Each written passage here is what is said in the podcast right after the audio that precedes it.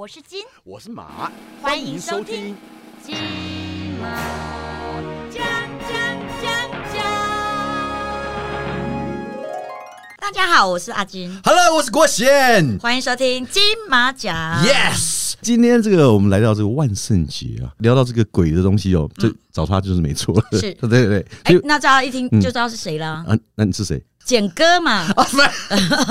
没有啦，我们欢迎文明哥。哎，马哥好，金姐好，金姐好。因为我们节目啊，这个灵异跟鬼故事是最受欢迎的，所以我们今天就是想请你来分享你这一辈子的事情。因为在当兵前，我因为看了你的书之后，后来我去当兵了。然后我在当兵当中，其实就遇到很多像伟哥他书里面所描述到的事情，比如说真假的，我最记得的一件事情就是，我那时候我在金六节嘛，因为金六节它本身它这个营区它就是一个死八卦，进得去出不来。然后我记得你呃，不知道是在第几本书里面有写到一个断银旗头的一个故事，嗯，我刚好就在部队里面遇到，然后我在想说，怎么可能？你书里面写的，怎么可能我现实当中会遇到？就好像我们看电视剧，你会觉得那个剧情夸张到你在现实当中不可能会遇到。嗯，就我进去第一个礼拜我就遇到，然后半夜就是十二点钟，突然紧急集合，因为你要知道，我们刚进去当兵不到一个礼拜，我们对这个环境是很陌生的。嗯，突然要紧急集合，而且是全副武装，我们那时候说实话，枪都不会拿，因为才当兵一个礼拜，哪会拿枪？但是全部都要弄好，然后在营集合场上面就集合。因为那时候我们只知道被集合，但不知道发生什么事情。然后后来才知道说，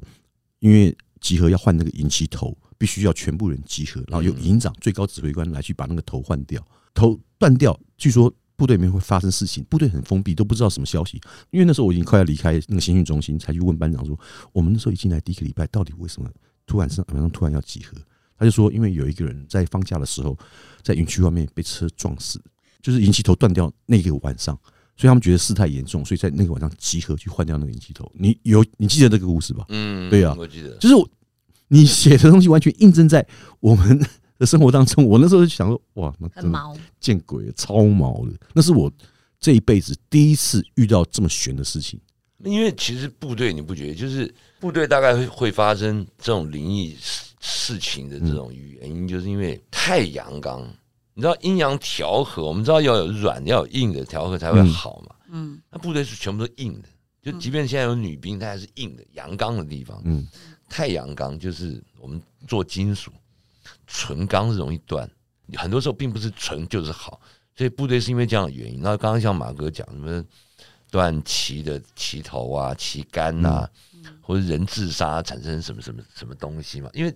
在部队里面就这些事情嘛，所以接着你就会发现。让我马上想一个，我这辈子我觉得最恐怖就是，都不是听别人说，也不是自己看到，而是自己听到。因为我为什么想到这个？就那天马哥也在，马哥有一次我们在大直玩生存游戏，嗯很早，马哥刚入手，然后那天带了一票艺人，就那边一艺人大概就八九个，嗯马哥也在。然后其中有一有一场呢，我们就守一个基地，一个小房间，嗯在教室最旁边一个小房间。然后呢，外面有一个楼梯口，那个楼梯口就可以监视到小房间，不但可以监视到小房间，可以可以看到小房间在三百六十度来的敌人，如果有敌人来的话，然后他们都是新手，我就把他们布置在里面。我就跟马哥他们说，那我去守外面那个楼梯间，那楼梯间就会看到所有。所以我说，只要听到我开枪，就表示有人靠近了，你们就要应开始应变，嗯，往外推一点，那个守住这样。我就到楼梯间，楼梯间它是半层楼梯，就是它让楼梯，它让楼梯不要是一条上去，到这么一半，然后就转折再往上，所以下面有半个人的这种高度，他们就放打扫用具什么，嗯，然后就废弃学校年代久了嘛，里面就是东西很脏、乱、臭这样，然后我就啪钻进去，我就守在那个楼梯间下面蹲着，只能蹲着。很黑啊、虽然你你在黑暗中你已经习惯黑暗的某些东西，但但还是很黑，因为在又在那个楼梯间下面，我就进去里面蹲着，你的枪出枪，然后半蹲在那边，就看着你眼睛最大能看到的范围，啪蹲好，很安静，然后很安静的时候，你就莫名其妙，就是 不知道为什么，就是很自然的撇一下头，往右边看一下，看那个镜头。其实就一点点，大概一张床的长度，你就莫名就看一眼，看一眼再回过来，继续回到你枪的视角，握住枪的视角，很安静。接着我听到这一辈子最真实的一个声音，他就在我的右边耳朵，你听到的声音是这样。哇操！我那个瞬间跟阿青的反应一样，啪！我就让他啪冲回去，我冲进他们指挥所，小康还拿个枪就，我说啊没有没有，那个我看你们有没有什么问题？没有，我又再回去，而且我莫名其妙，我再回去，我又钻进那个楼梯间里面。哇塞，这是我这辈子碰过最恐怖的事情。你没有，你什么都没有看到，但你听到，而且他在你耳朵边好近，就刚刚那个声音。真的？我已经很久没有听鬼故事，毛骨悚然了。其实我自己也不爱讲，因为鬼故事是讲，就好我爱讲，你也讲了一辈子了。不是没他们要不是为了房租，你以为？房东要不催我才不管呢，这是？真的，这样子，对不对？演艺圈本来就等就是他们以前红孩儿，哎，一首歌哇，好棒！这首歌我们主打歌哇，红了耶！你要唱我要我唱两两万次，在一年之内，你真的会疯掉主打歌，就会觉得很烦，你知道吗？我跟你讲，讲鬼故事一样，就是你谈恋爱的时候，哎，你在思念这个人，电话打进来，哎，宝贝在干嘛？我在想你，哦，刚刚好，因为你在思念。但鬼很妙，鬼是你不用跟他有关系，你不用跟他谈恋爱，你不用思念他，你只要一讲，我们比方说我们刚讲鬼故事什么之类，对不对？那方圆大概三千公里的鬼经经过就三千公里了，他在哎，你讲我们，都来了，他就来了，然后就难怪我觉得今天录音间怎么特别冷。就旁边哎，听你在哈拉什么这样。对，其实真的都是这样，所以讲鬼故事现场，如果就是阳气不够，你会发现很多灵异节目，就是过往都有很多灵异节目在人很多的录制的时候，会有一些奇怪的现象。比方说，我亲眼看过一次是台视，我们以前主持一个什么节目，我忘了，反正就是张富张主那个制作人。有一次呢，棚内来了七十个鸡童，画面上就可以看到他们写一排观众席啊，前面有艺人在聊聊聊聊，不知道讲到什么。我忘了，反正就是董佳佳还是谁，然后他鬼上身，就是上他的身，他就开始哭，女生的声音开始哭，他开始哭一哭后，那鸡童啊，七十几个鸡童，那个起价，嗯啊，这个被鬼附身，这个现场七十几个，你看到画面都觉得哇塞，你很难判断真假，但是那是我经历过一个，就是棚内最多人认有状况的，其他什么昏倒的啊，什么灯怎么样的，很正常嘛。嗯，可是录综艺节目为什么很少这样？为什么只有录灵异节目才会？就是这个道理，你讲他就来了嘛。因为我其实一直想问伟哥哦，我们大家都知道伟哥演艺圈号称鬼王，然后也很多人知道说你很知道灵界然后是灵异的一些很多很多的状况。可是你当初是是什么样的缘分，让你会跟灵界跟鬼如此的亲密？其实它是一个天注定的事情，真的。你本身有灵异体质吗？我没有哎、嗯就像说你为什么进演艺圈，你就你又开始回想嗯经历过什么什么的事情。可是其实你认真想这些事情的经过，其实就是天注定。我是后来开始讲鬼写鬼故事，你才想到更多，才惊讶的发现说，自己从小一直经历过这些事情，可是你从来都不会觉得在意，也不会觉得怕。然后呢，我真正开始像马哥问到那个问题，就怎么切入人生一个大点，说哦，开始就是讲这个东西，弄这个东西变成权威什么什么的。那时候刚结婚没多久，结婚一年多吧。有一天我睡在家里，就要早上要上班前，我在家里睡一睡，我突然梦到一个梦是，我的手指头突然变空的，就剩下皮而已，有一个空间，所以你在这边可以看到隧道什么这样。然后你先是听到一个很凄厉的一个声音，在那个手的空间里面回荡，你就发现整个身体都是空的，因为像女生的尖叫声音，就是在身体这个空间里面回荡，而且回荡很可怕。接着就是火焰，身体里面一堆火焰窜来窜去，窜来窜去，然后就突然窜到喉咙，然后我就醒了。我醒的状态是刚好被我老婆叫醒，要去上班，叫我起来要洗澡、啊、吃饭什么之类的，上班了。我眼睛睁开，跟他讲的第一句话是：“我要出名了。”我跟他讲的第一句话是：“我要出名了。”没多久，芙蓉的葛姐就找了我签约，就进演艺圈。这个我前面讲过，之前我在别的地方讲过。然后没有，再没有多久，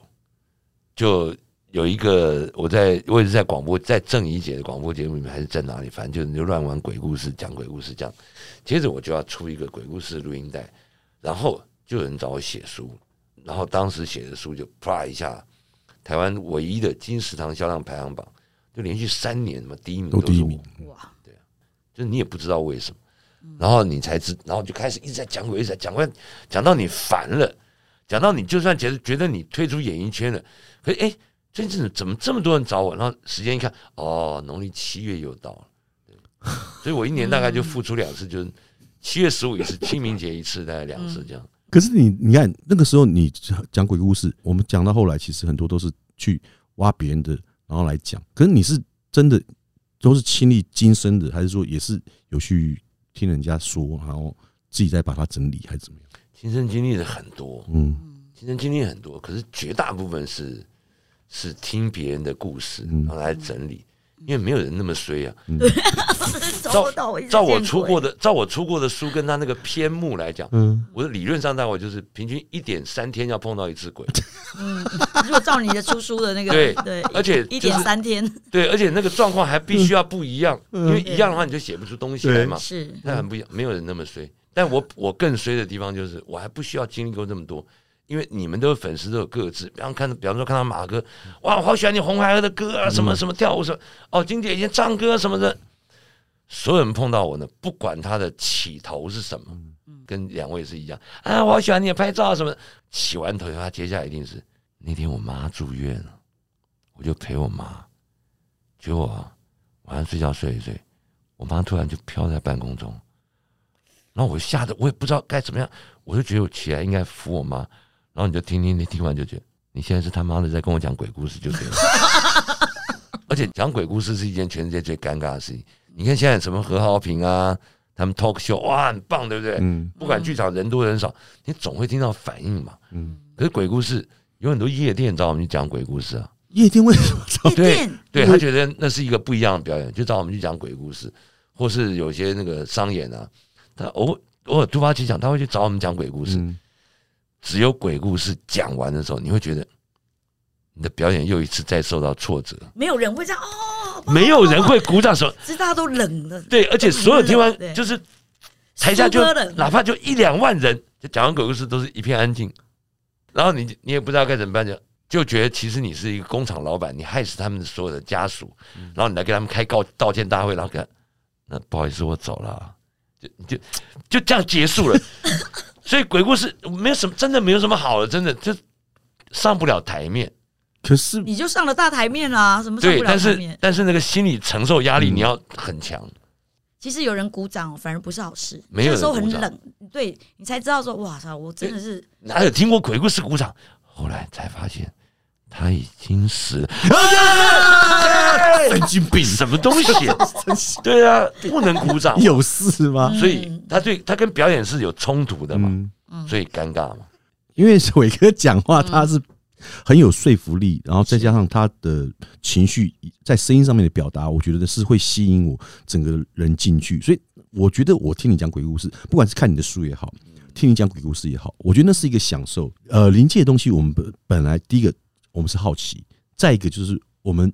明明会怕。但是我又想要听，而且我也想问伟哥，因为你看，我们从小都在眷村长大，嗯，你在眷村里面有没有遇到过眷村里面的一些？因为我其实我对你的军中鬼话比较熟，但是我没有听过你讲过眷村里面的一些你遇到过的比较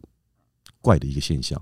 比较怪的现象。嗯，就是灵跟灵异有我操！关。其实你要讲到眷村，老实说，我你要先问到我眷村最怪的现象，就眷村的废物多，就是我是说真正废弃的东西，啊，不是说人，不不是说说，人。可是很多时候那又舍不得丢。嗯我家小的时候，我们是眷村的最眷村一排一排啊，我们家的那一排的前面，也就是前面那一排人家的后门，他就贴着墙，他就放了一个那个以前水泥磨石子做成的浴缸，有四个角。嗯那我们搬进房子里面，那水泥糊一糊，脚固定，水泥固定，那就是我们的浴缸，只是以前是石头做，不知道谁放在那里，反正就我从小有印象，它就已经在那里。然后呢，他就是我们小朋友会拿着它玩，你知道吗？就把它当船啊，或者坐在那边聊天，因为你知道一一圈坐着这边就可以坐好多人，就开始聊天什么的。嗯，它可是它有一个，它有一个那个，它因为很重，你知道吗？然后所以小朋友他妈几根在那边弄弄弄，它都不会动。嗯不会动。然后爸爸妈妈白天有的时候有晒东西啊，干嘛？就那个水泥东是不会动。可是每天晚上，每天晚上只要十二点，因为我从小就是一个难睡的人，嗯然后他又在我们家对面，其实也不过就是两公尺不得了的距离，这样灰色的水泥的一个那个水泥浴缸浴缸。嗯，每天晚上十二点，你就听到那浴缸那个地方会沉重的撞击墙壁的声音，这样咚咚咚咚咚咚，四个角，它不平，有两个不平，所以它左右摇晃，对，然后它会那种咚咚咚，然后你你就好奇嘛，你就趴椅子上看着窗户外面，嘿，你就真看到它会这样咚咚咚咚，然后有时候又是动另外两个脚，咚咚咚，是风吹。有快有慢，可是白天你怎么摸它，怎么摇它，它不会都不会动晃。可是伟哥，你有被鬼压床的经验吗？因为我一直其实搞不太清楚，因为像你讲，我在家里有被压过，我在外面拍戏时候有被压过，当兵的时候我也被压过两次，但是当兵那一次其实是最真实的，因为我是看到实体，就是他那个影子很清楚的一个长发女生在我面前，直接从门口那边大概就是零点几秒的时间，迅速到我面前来把我压下去。因为那时候当时宋浩清他是大学长，然后呃中间我还有四五个学长，我都去问过他们，他们就每个都很明确跟我说，他就是住在那里，就是很久以前就住在那里。因为我们那时候营区是他是早期是医院嘛，医院改建的，那可能出了什么事情我们不知道。那其实我想问的是说，我们会被鬼压，是因为我们第一个时运低，还是说我们运当时运气真的是很差才会遇到？没有，其实鬼压床啊是一个是一个最不用在意它的现象，在多数时候，嗯它其实就像是你在你在闹区人多的地方走路，走一走，不小心被人家插到肩膀，就这样而已。而且我觉得是这样，就是你怕鬼，鬼也怕你啊！你以为啊？嗯你以为鬼那么闲呢、嗯所以你怕鬼，鬼也怕你。而且我觉得我们是比较阳的阳气嘛，那鬼是比较阴气嘛。如果你相信这些东西，相信这个理论的话，当然是阴的东西怕碰到阳的啊、嗯它碰到就化了，对不对？阳的碰到阴的没事啊。那个我前念复兴美工的时候，我们的雕塑教室就是一楼，等于是你用想象中就是一楼的后院，它上面用那个波浪板，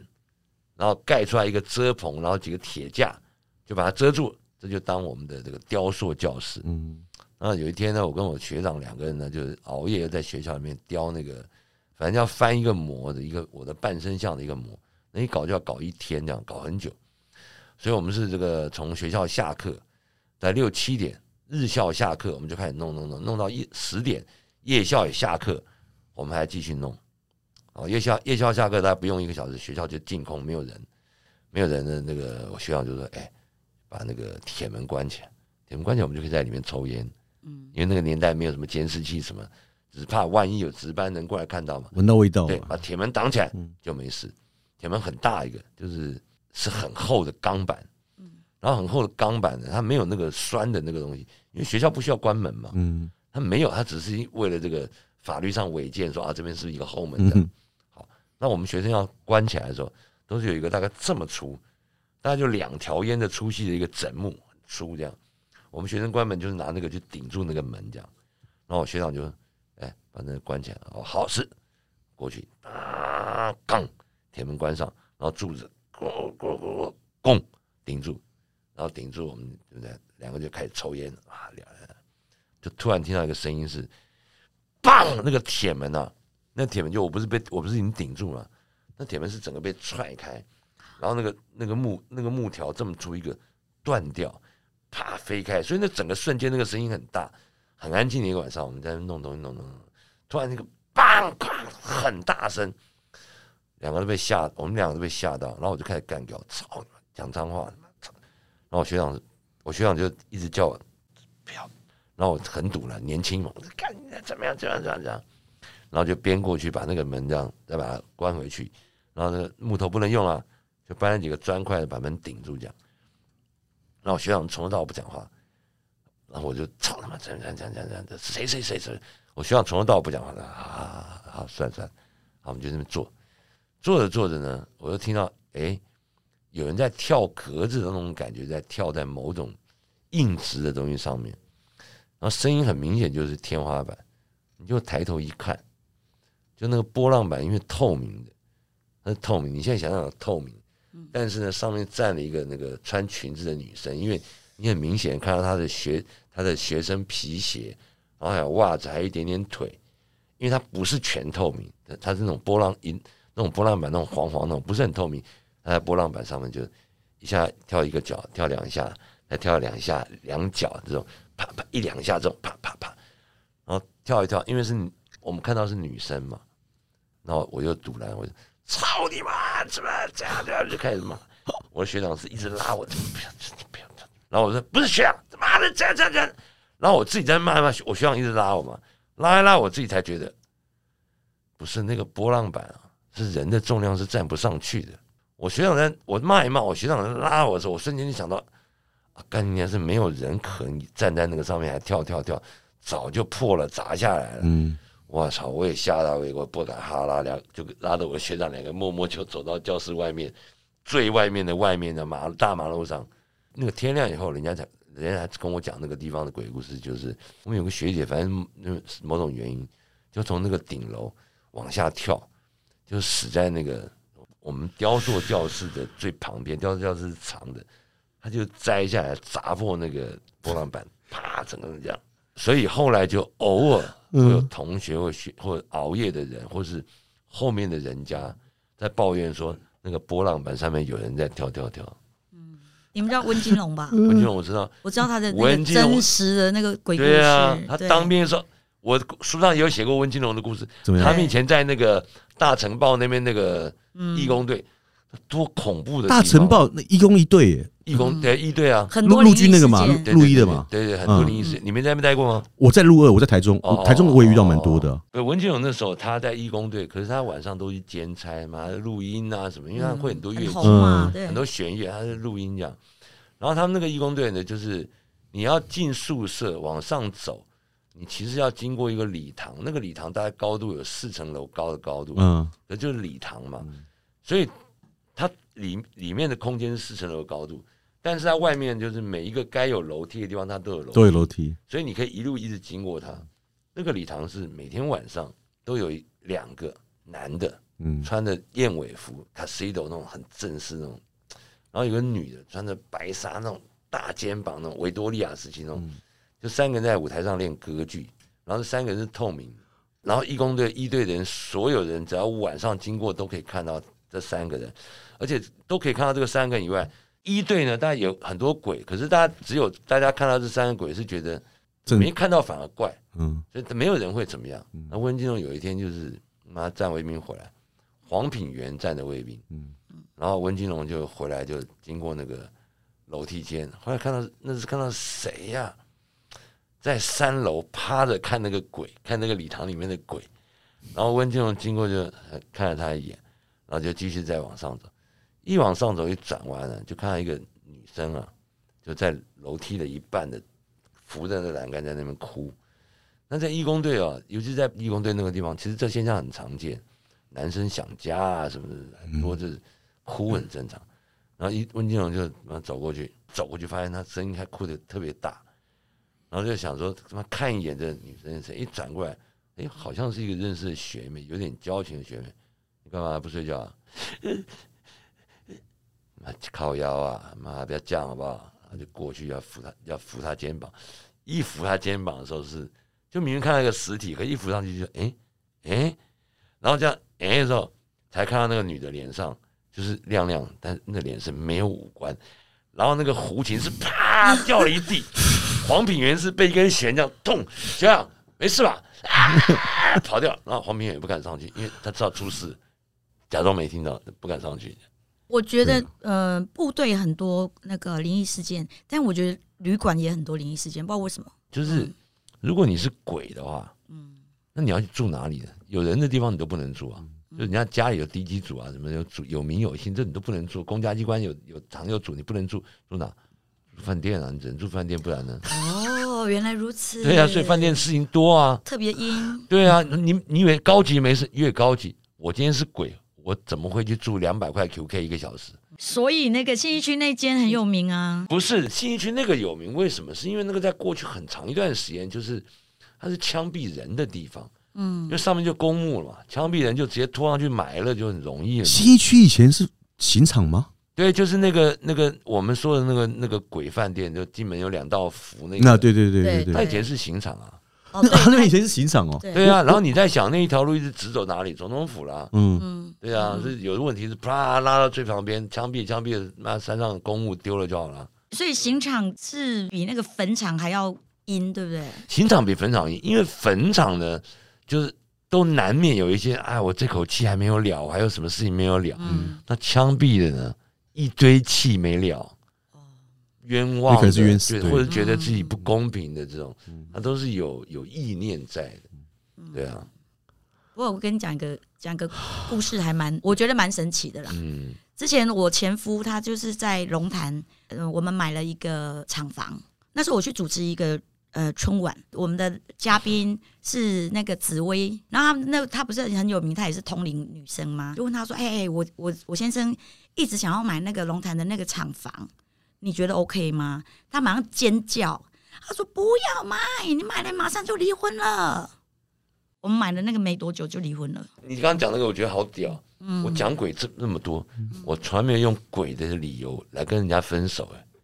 你前夫太屌了，这传统，对不对 就在这边不会幸福的，对啊，哎哎哎哎哎，不要这样，不要这样，伟哥不要这样，好不好？就不会找到伴。对不要这样。没有没有，我们等下我们我们有准备下周吗？是没有，我们其实找到伴都会分手。啊喂，不要啦！啊，不要啦，我们还是要对未来有希望嘛。你看这里面多少万年单身人在这个公司一直待着。今天非常感谢伟哥就来我们金马奖了，希望下次这个还有机会呢，跟我们分享更多的鬼故事，真的，好不好？有文明哥，你看那个节目多精彩、对啊谢谢啊谢谢啊，因为没什么钱，应该没有下次。好了，那我们金马奖下次见了。拜拜。好，对，拜拜。我是金我是马。金毛。